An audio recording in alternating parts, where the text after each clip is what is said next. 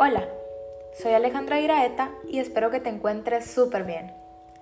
En este podcast aprenderemos a cómo resolver un conflicto. En primer lugar, debemos tomar en cuenta siete pasos para resolver armoniosamente un conflicto, los cuales son descripción del problema y valoración de su identidad. Debemos saber muy bien sobre la situación que se está dando en el momento del conflicto. Asimismo, darnos cuenta sobre la conductividad de las personas y o el ambiente que se está viviendo. Especificación del problema. Detallar claramente por lo que está compuesto el problema. Redefinición del problema. Debemos ponernos, por decirlo así, en los dos ángulos del problema, tanto de la víctima como del victimario. Determinación de objetivos.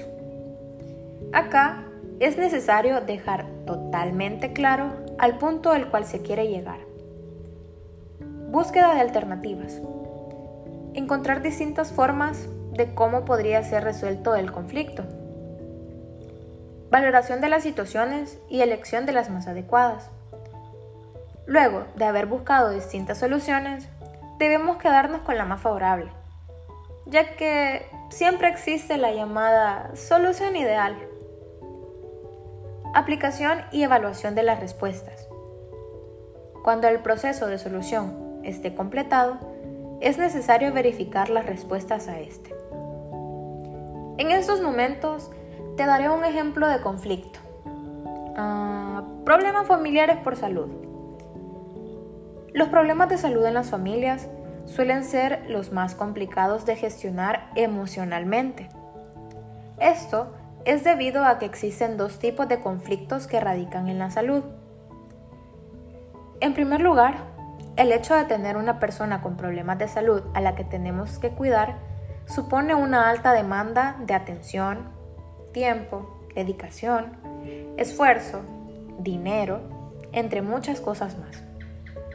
En segundo lugar, el hecho en sí de que un ser querido esté en un estado de salud negativo repercute de una manera fuerte en nuestro estado de ánimo y puede producir situaciones de tensión derivadas de nuestros sentimientos de tristeza y preocupación. ¿Cómo solucionar dicho conflicto? El problema, como nos dimos cuenta, su foco principal es la salud. En este caso, es conveniente que sea más de una persona quien se encargue de gestionar las necesidades del enfermo o enferma.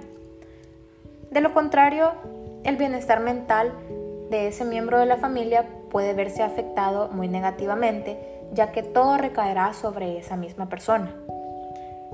Finalmente, para terminar este podcast, te daré unos ejemplos y soluciones de cómo poner manifiesto a un conflicto ya sea de naturaleza o gravedad que sea. En primer lugar, debemos escuchar. Claro, es difícil solucionar un problema si uno no ha comprendido lo que ocurre o lo que le ocurre a la otra persona. Debemos hablar. La comunicación asertiva está basada en hablar abiertamente sobre cómo nos sentimos claro, sin herir las emociones de los demás. Este paso es fundamental para solucionar problemas en la familia. Participar. Recuerda que tu familia puede suponer un punto de apoyo muy importante en tu vida.